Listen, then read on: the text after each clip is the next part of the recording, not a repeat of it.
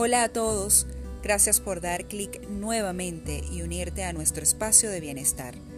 Acá estamos, empeñados en darte unos minutos para hablar de lo que suma, a veces incluso de lo que suma restando, porque hasta cuando hablamos de lo que no nos gusta y lo enfrentamos, comenzamos a crecer y a creer más en nosotros mismos.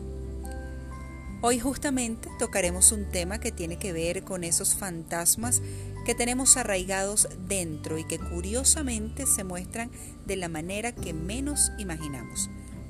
La idea me la dio un querido amigo profesional excepcional que anda repartiendo su talento y hablando fuera de nuestras fronteras. Él y yo nos parecemos en que hablamos tanto que al callarnos nos salen subtítulos, porque vivimos con ese afán de compartir, de intercambiar, de crecer y de creer. Luis Camargo es psicólogo, de esos que siempre dan en el clavo, y lo digo por experiencia. Luis identificó algo que seguramente nos ha pasado a muchos durante esta cuarentena. No saber guardar silencio y tampoco vivir y disfrutar del silencio, de nuestros silencios. Y eso habla mucho, comunica un mensaje que Luis lo entiende y explica mucho mejor que yo. Y qué gusto me da que desde Colombia accediera a contarnos un poco más a continuación.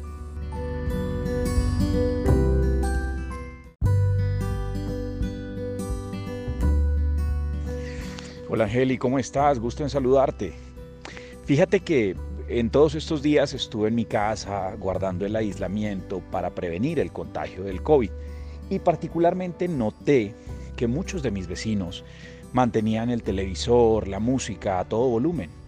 Eso me hizo pensar, me hizo preguntarme, hey, ¿será que es tan difícil estar en silencio? Nos cuesta tanto estar en silencio porque nos asusta escuchar nuestros pensamientos, es tan complicado escuchar lo que nos dice nuestra mente, es un bombardeo constante, incesante de pensamientos que no nos gustan y por eso tratamos de evitarlos.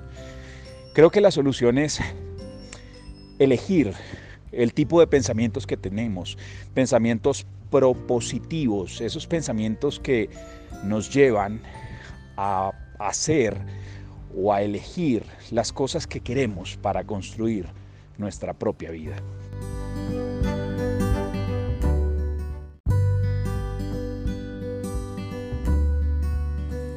Tal vez te haya llamado la atención el término propositivo se dice que una persona que asume una actitud analítica, evalúa críticamente los sucesos, genera soluciones a los problemas y piensa alternativas para actuar es un propositivo.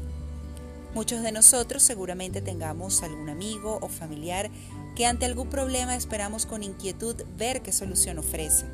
Su presencia nos transmite tranquilidad ya que sabemos que estamos con alguien resolutivo y con la fuerza como para llevar a cuestas la situación si hace falta. Todos podemos serlo. ¿Qué tal si usas tus silencios para adentrarte en ti y sacar tu mejor versión propositiva?